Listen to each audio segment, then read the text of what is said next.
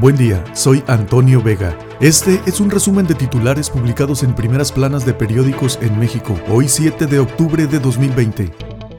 El Universal, ocupada 40% de la vía para el tren Maya. Fonatur señala que hay 1.718 invasiones junto a los rieles. Monreal busca que consulta se realice el día de la elección. La oposición rechaza la iniciativa, al considerar que Morena la utilizaría con fines electorales. Sin el PT, la 4T avala fin de 109 fideicomisos. Pese al rechazo de sectores científicos, culturales, académicos y deportivos, así como de víctimas de la violencia, las bancadas de Morena, PES y Verde en la Cámara de Diputados impusieron su mayoría. No imagino a AMLO como el Echeverría del siglo XXI, dice Rafael Rodríguez Castañeda, exdirector de la revista Proceso. Afirma que no ve nuevas amenazas a la libre expresión, pero sigue la tendencia al autoritarismo. Encuesta telefónica de El Universal. Aunque 78.1% quiere que se indague y juzgue a exmandatarios, 6 de cada 10 consideran que no se deben gastar 8 mil millones de pesos. Excelsior. Quitan fideicomisos en medio de protestas. La oposición tomó la tribuna y obligó a un receso. Tras la aprobación del dictamen en lo general en la Cámara de Diputados, Morena intentó meter un transitorio para desaparecer el Fondo de Salud, lo que causó el enojo de opositores. Morena rechaza ingreso básico. La mayoría del Senado frenó la consulta sobre dar un apoyo universal a los desempleados. La jornada. Entre insultos y golpes eliminan 109 fideicomisos. Morena y aliados imponen su mayoría en lo general. La discusión en particular entra en maratónica fase de 350 oradores. Avanza en el Senado consulta promovida por López Obrador. Hoy vota el Pleno el dictamen del ejercicio para enjuiciar a expresidentes. Reforma. Crecen con la 4T compras sin licitar. Gastan 4 de cada 10 pesos en adjudicaciones directas. Advierte el Instituto Mexicano para la Competitividad de foco rojo en la competencia de proveedores. Milenio. Delta paraliza Quintana Roo y Yucatán. Van 8.000 militares a la zona. Alerta por huracán. El Heraldo. Tribunal ratifica la encuesta en Morena. Por unanimidad y en medio de señalamientos de parte de los morenistas, el Tribunal Electoral del Poder Judicial de la Federación dio luz verde al INE para continuar con el proceso de elección de la nueva dirigencia nacional. Sigue pugna. La razón de México. Inundados por tormentas y ahora nos pega huracán. Ciclones en el sureste, en la península de Yucatán y hasta en el Pacífico. Suman al menos 600 mil damnificados en Tabasco por los efectos de la tormenta Gama y el Frente Frío 4. Se prevén más lluvias. Evacúan a 40 mil turistas y abren 160 albergues ante potencial destructivo de Delta, Yucatán y Quintana Roo en alerta roja. Y en la Cámara extinguen el Fonden y 108 fideicomisos más. Adiós a Eddie Van Halen,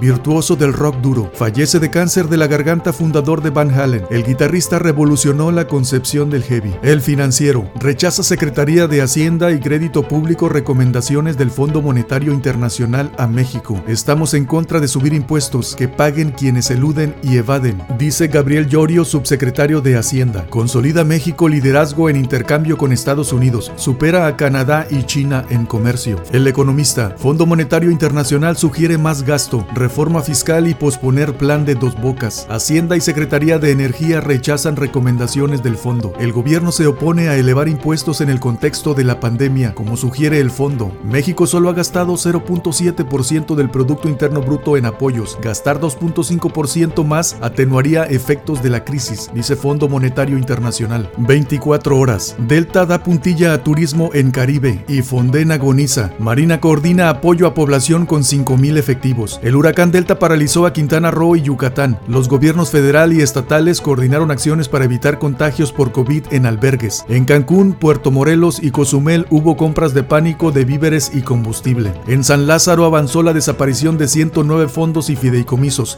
el Fonden. El alcalde de Mérida les pidió no aniquilarlo. Entre debate y descontón por los fideicomisos, luego de que el Pleno de San Lázaro aprobó en lo general las reformas para desaparecer los fondos, con lo que el gobierno podría disponer de más de 68 mil millones de pesos, la oposición tomó la tribuna cuando la morenista Ángeles Huerta tenía la palabra, lo que generó empujones y golpes, y se interrumpió el debate de 398 reservas presentadas. Morena propuso incluir el Fondo de Salud COVID-19. Mueren en México 10 de cada 100 contagiados.